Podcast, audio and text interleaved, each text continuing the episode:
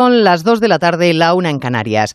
El presidente del Partido Popular, Núñez Feijó, sostiene en Onda Cero que la reforma de la malversación que pretende el gobierno no tiene un pase.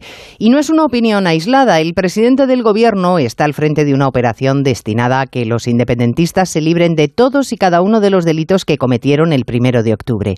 Ya no hay sedición y está a punto de endulzarse la malversación para que desviar dinero público, siempre que no sea para metérselo en el bolsillo propio, no esté penado.